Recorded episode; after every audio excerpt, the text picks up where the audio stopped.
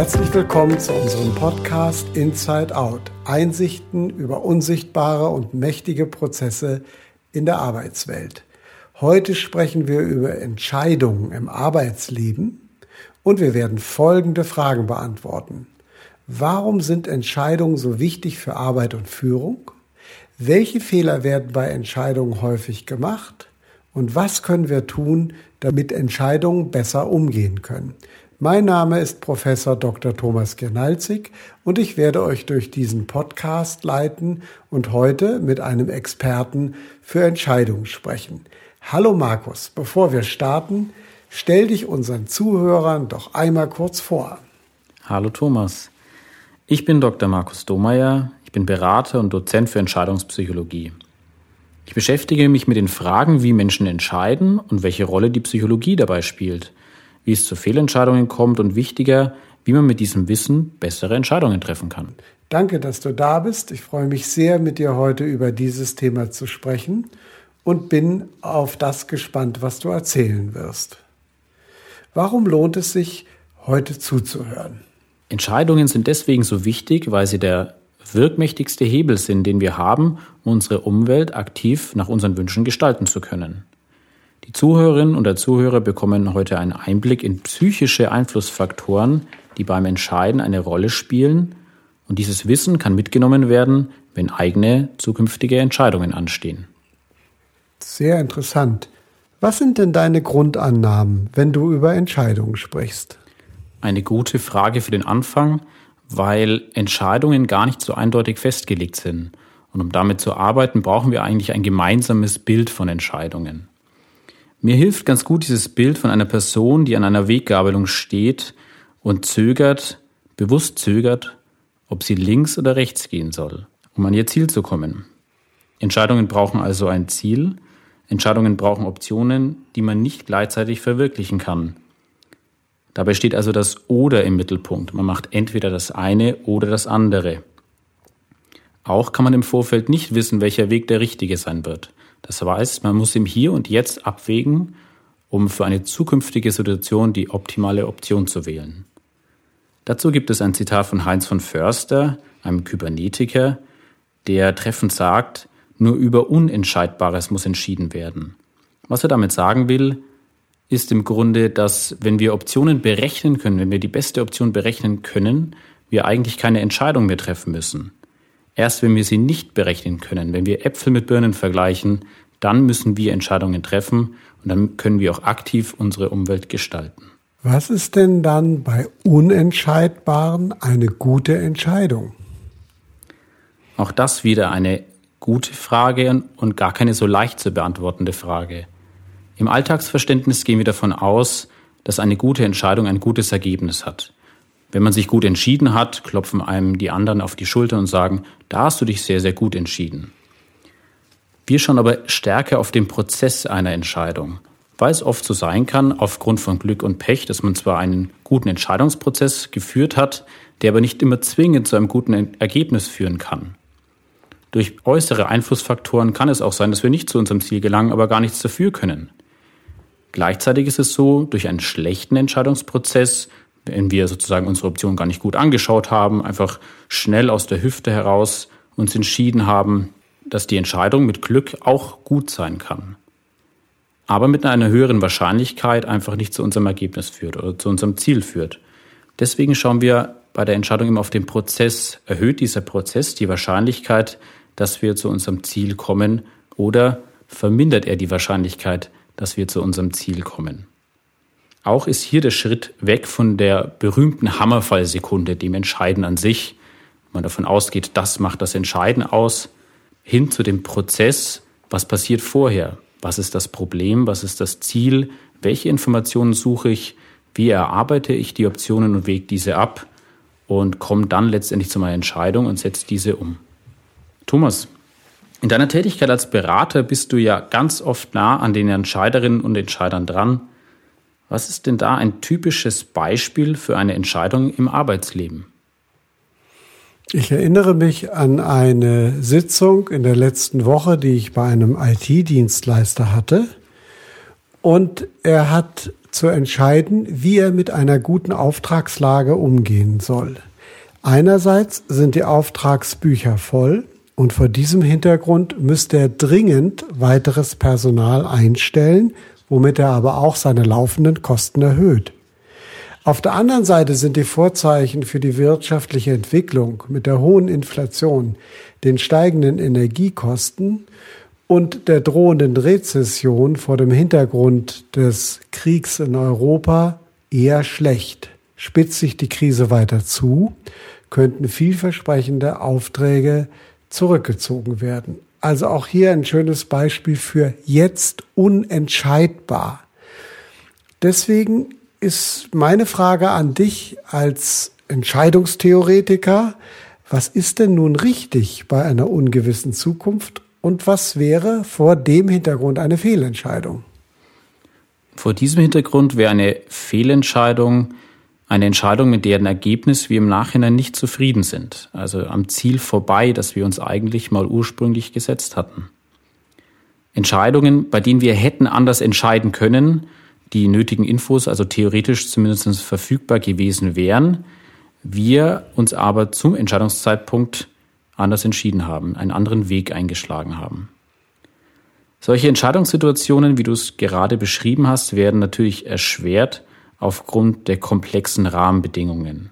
Es gibt einen großen Umfang an Informationen, die ich beachten muss, mit denen ich arbeiten muss, kategorisieren muss, um zu verstehen, was ist wichtig und was ist nicht wichtig. Die Situation verändert sich schnell weiter, eine hohe Dynamik ist im Spiel. Die Situation ist vernetzt ich drehe in einem Schräubchen und es ändert sich ganz woanders etwas und insgesamt intransparent. Ich weiß nicht genau, was passieren wird. Und natürlich sind wir auch mit unseren Entscheidungen immer in ein soziales Netz von Abhängigkeiten eingebettet. Schon wenige Aspekte davon reichen aus, um bei uns Menschen Unsicherheit auszulösen.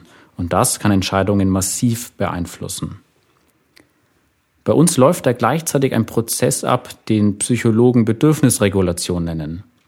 Und obwohl wir uns auf ein möglichst gutes Entscheidungsergebnis konzentrieren, spielen unsere emotionalen und teils unbewussten Prozesse eine große Rolle für die Entscheidungen.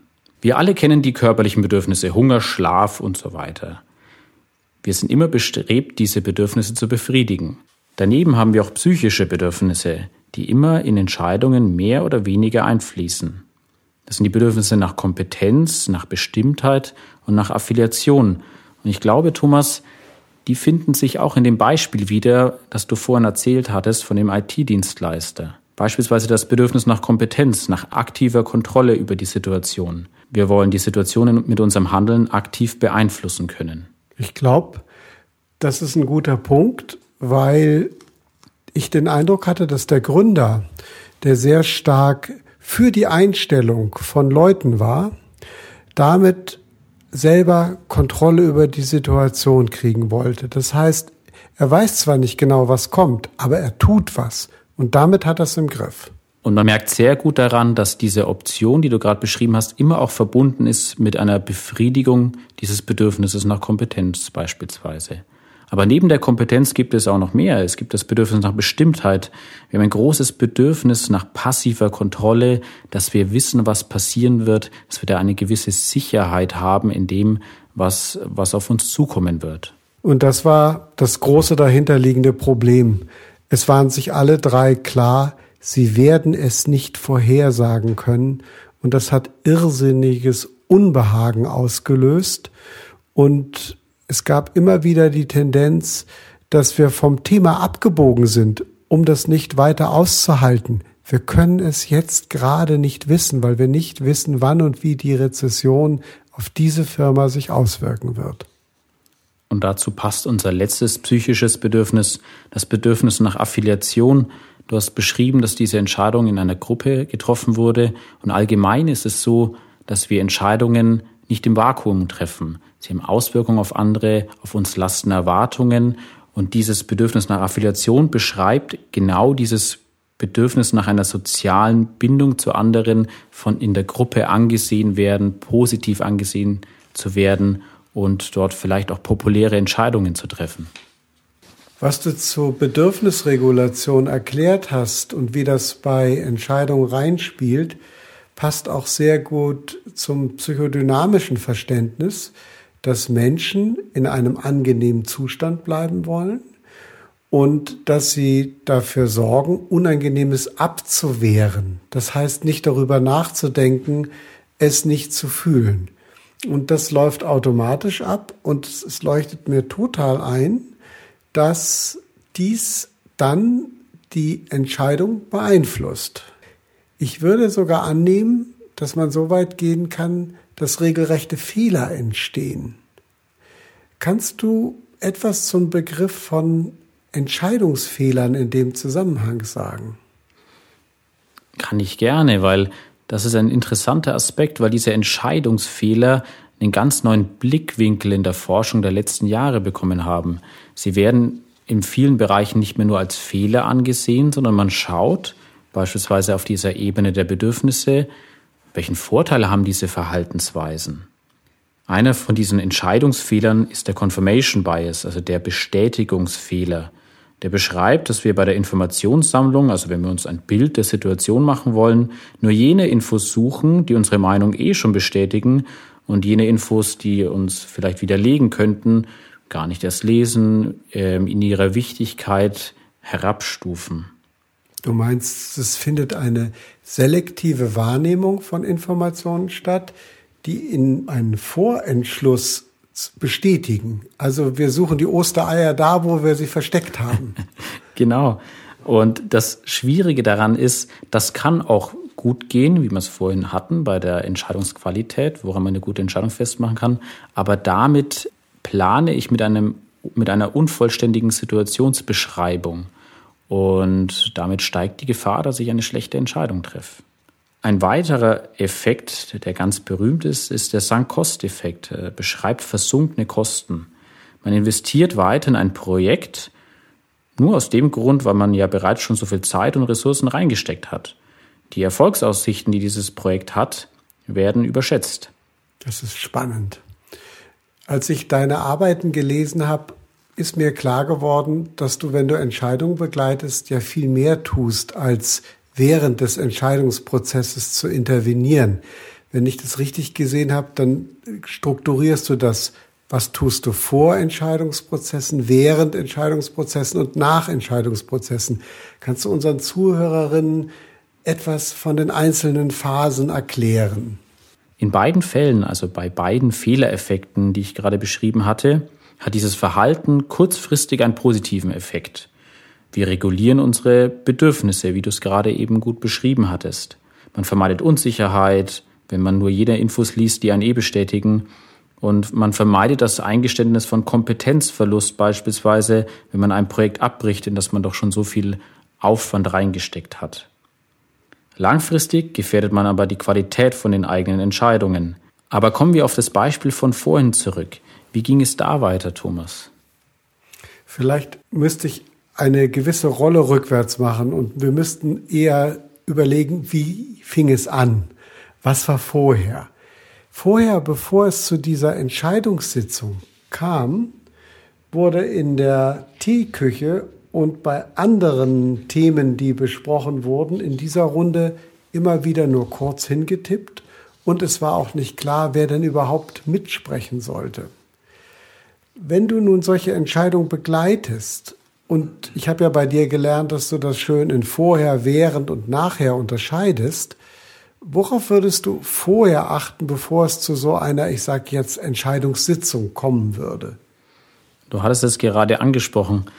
Bei Entscheidungen, vor allem im unternehmerischen Kontext, ist es einfach wichtig, jene Personen, die eine wichtige Rolle bei der Entscheidung spielen, frühzeitig mit einzubeziehen und sich zu überlegen, in welchem Modus eine Entscheidung letztendlich getroffen werden soll.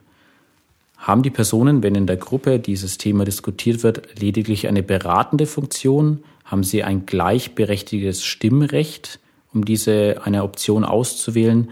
All das sind Aspekte, die natürlich stark die Erwartungshaltung der einzelnen Mitarbeiterinnen und Mitarbeiter beeinflusst. Okay, also die richtigen Leute an den Tisch holen und festlegen, was die Rolle hergibt. Ob sie Experten sind, ob sie mitentscheiden, ob sie diskutieren. Das schafft eine größere Klarheit.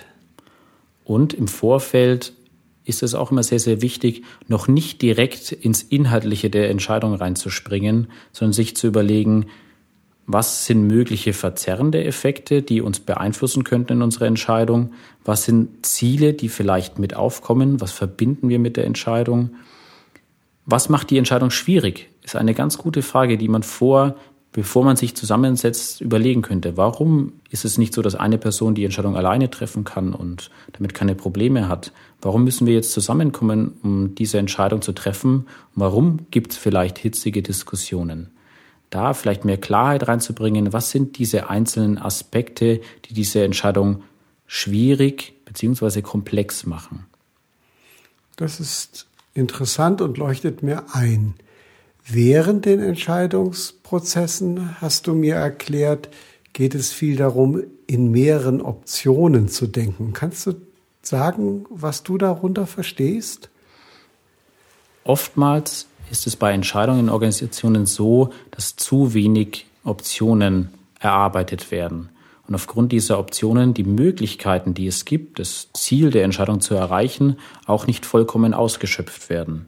Es gibt also Ansätze, dass man sagt, dass man eher im Und und statt im Oder denken soll. Wie kann man einzelne Aspekte der Optionen miteinander verknüpfen, dass man zu seinem Ziel kommt und nicht die Optionen sich zu stark gegenüberstellen lässt. Und das klingt zwar einfach, ist aber etwas, was in der Praxis den Menschen beim Entscheiden ganz schwer fällt, diese Verknüpfung einzelner Aspekte beim Entscheiden. Manchmal haben die Personen im Raum gar nicht das gleiche Verständnis von einer Option. Da bedeutet die Option A für die eine Person das eine und für die andere Person das andere. Das heißt, da tiefer in die Optionen einzusteigen, zu schauen, was sind die Nebenwirkungen der Option, was sind die Fernwirkungen und ganz wichtig, was sind die Auswirkungen auf mich selber, auf meine Bedürfnisse. Thomas, hast du in deiner Praxiserfahrung Personen begleiten können, wo herausgearbeitet wurde, was die Situation bei ihnen jeweils auslöst und wie bist du damit umgegangen? Wenn ich eine Strategiefindung begleite, dann achte ich nicht nur darauf, was besprochen wird, sondern ich achte darauf, wie es besprochen wird. Und ich spiegle den Teilnehmern zurück, was ich wahrnehme. Zum Beispiel habe ich dem Gründer zurückgespiegelt. Ich finde, dass sie als jemand, der die Firma ins Leben gerufen hat, sehr davon überzeugt sind, dass sie wissen, wo es lang geht und sie in ihren Aussagen unbeirrbar wirken. Ich könnte mir vorstellen, dass das für die anderen vor dem Hintergrund schwieriger ist, was zu sagen. Der Gründer reagierte darauf sehr sympathisch und lachte und sagte, das ist gar nicht meine Absicht, aber ich habe halt so eine starke Idee von der Zukunft. Und da schaltete sich der andere ein und sagte, das stimmt und das tut mir auch gut, aber wenn du so eine starke Idee hast, sage ich nach einer Zeit nicht mehr, dass ich eigentlich glaube, dass du bestimmte Dinge ausblendest. Das heißt, ich ordne mich unter. Ach, sag ich, das ist ja jetzt ein sehr interessanter Punkt. Obwohl Sie es nicht wollen, stellen Sie eine Hierarchie zusammen her. Und dagegen ist nichts zu sagen. Es sei denn, es behindert Sie daran, die Pros und die Cons gut gegeneinander abzuwägen. Wie geht es Ihnen? frage ich dann die Frau. Ich habe wahrgenommen, dass Sie seit einer Weile sich mehr zurückhalten. Sie lacht ein wenig und zuckt die Schultern und sagt, ja, ich glaube, ich stehe hier allein. Aha, woran machen Sie das denn fest? Ja, es wird mir schon zugehört, aber es wird nicht so richtig darauf reagiert. Und was entsteht dann bei Ihnen? naja, ich resigniere dann. Das ist ein gefährliches Moment, denn auch hier könnte es sein, dass etwas von Ihrer Wahrnehmung nicht genug in die Diskussion fließt. Was würden Sie denn tun, wenn Sie nicht resignieren würden? Ich würde sagen, wir laufen in die größte Rezession hinein und unsere Kunden sind hauptsächlich im Automobilsektor und wir können davon ausgehen, dass sich das bei uns auswirkt. betretenes Schweigen und so weiter. Das heißt, ich versuche, Beobachtetes mit den Akteuren zu klären, überlege, was dahinter liegt und frage, was passieren würde, wenn sie etwas weniger zurückhalten würden. Das ist ein sehr interessanter Ansatz, um diese Motive hervorzuholen. So beim Zuhören, so wie du es erzählst, könnte ich mir schon vorstellen, dass sich auch der Zuhörer denkt, puh, ob das bei mir in meiner Organisation so möglich ist, dieser Grad an Offenheit. Wie schaffst du es, diesen Raum zu gestalten, dass dieser Grad an Offenheit möglich ist? Das, was wir Berater tun, muss ja immer zur Organisation passen. In einer Organisation, wo die Leute sehr viel vorsichtiger und sehr viel bedeckter vorgehen, müsste ich anders vorgehen. Hier gab es ein langes, intensives Arbeitsverhältnis und es wurde Tacheles geredet. In anderen Organisationen, wo man sich vorsichtiger miteinander austauscht, übernehme ich stellvertretend eine Perspektive. Ich könnte zum Beispiel sagen, wenn ich mich jetzt nochmal auf die Frau im Bunde beziehe, also wenn ich mich in sie hineinversetze, dann wäre ich vielleicht inzwischen vorsichtig, noch was zu sagen, weil ich den Eindruck hätte, ich bin hier ganz alleine. Ist das ungefähr getroffen? Und dann kann sie entscheiden, ob sie sagt, ja, da ist was dran und weitergeht, oder ob sie sagt, na nein, passt schon. Dann würde ich das auch so stehen lassen. Das heißt, Berater machen Angebote und Kunden nehmen die Angebote auf, die für sie passen und wir gehen so weit, wie die anderen folgen möchten. Das heißt, wenn ich das richtig verstanden habe, hilfst du in solchen Entscheidungssituationen, diese mitschwingenden Motive, die vielleicht gar nicht von den einzelnen Personen verbalisiert werden, hervorzuheben, um damit die Entscheidungssituation transparenter zu machen. Ganz genau. Verkürzt geht es darum, implizites explizit zu machen. Für genau diesen Aspekt hätte ich auch ein, ein Werkzeug dabei. Du hast vorhin beschrieben, dass der Gründer da seine Idee hat, da vielleicht auch sehr dominant ist. Und genau in solchen Entscheidungssituationen ist es manchmal sehr, sehr schwer, nach einer gewissen Zeit, äh, wenn man über ein Thema diskutiert hat, eine Entscheidung voranbringen will, sich zu melden und zu sagen, also ich glaube, dieses ganze Thema, wir sollten es nochmal komplett von vorne aufrollen. Man macht sich unbeliebt, die Hierarchie kann dem auch entgegenstehen und vielleicht wackelt dann sogar der eigene Job, wenn man das öfters macht. Es gibt eine Möglichkeit und die nennt sich Premortem, wie man Kritikern doch wieder eine Stimme geben kann, ohne dass sie sich unbeliebt machen. Und zwar dreht man den Spieß einfach um. Man stellt die Frage, kurz bevor man eine Entscheidung trifft, und sagt, okay, wir haben uns jetzt für diesen Weg, für diese Option entschieden. Fünf Jahre später blicken wir zurück und sagen, es war eine komplette Katastrophe. Was war der Grund dafür? Und dann nimmt sich jeder einen Zettel und einen Stift und schreibt zehn gute Gründe auf, warum er oder sie glaubt, dass diese Entscheidung gescheitert ist.